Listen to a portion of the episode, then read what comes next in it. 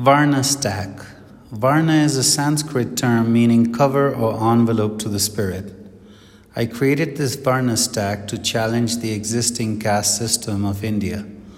While placing the light colors on top and the dark at the bottom, I am showing how the caste system in India is not just discriminating based on color, but also on caste and color together.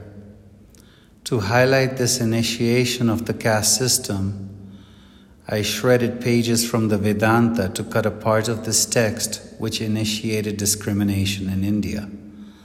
Furthermore, I used the double helix structure to question whether our DNA is also prone to discrimination.